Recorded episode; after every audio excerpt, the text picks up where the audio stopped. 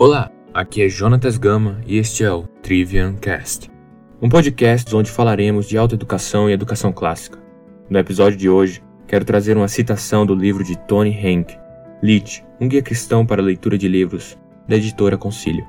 Nesta parte do livro, Tony Hank nos mostrou que a leitura apressada dos livros se mostrou como um problema que antecede o Google.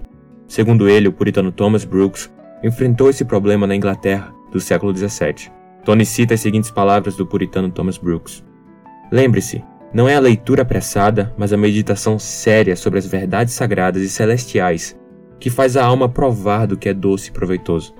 Não é o simples tocar da abelha nas flores que recolhe o mel, mas sim a permanência dela por algum tempo sobre a flor é o que permite a extração do doce. Não é aquele que lê mais, mas o que medita mais, que provará ser o cristão mais excelente, mais doce, mais sábio e mais forte. A meditação tranquila sobre o que lemos não é essencial apenas para adquirirmos sabedoria, mas também para experimentarmos deleite.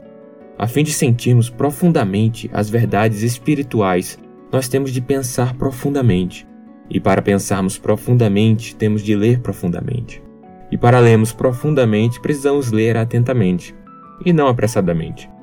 Se nos disciplinarmos a ler atentamente e a pensar profundamente sobre o que estamos lendo, prepararemos as nossas almas para o deleite. Obrigado pela sua atenção e até o próximo episódio.